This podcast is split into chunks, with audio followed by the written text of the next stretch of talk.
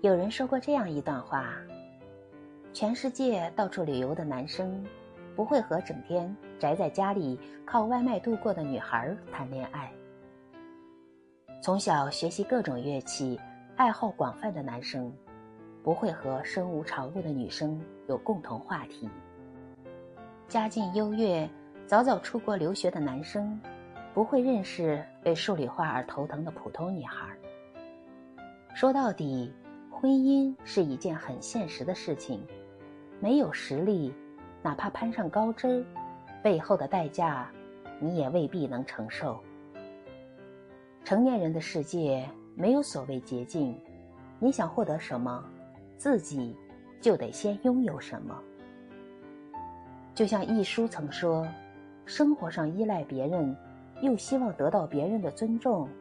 那是没有可能的事。”越来越发觉，干得好不如嫁得好，是对年轻女孩最大的骗局。真正聪明的人，早就不奢求王子的拯救，而在努力当好自己的骑士。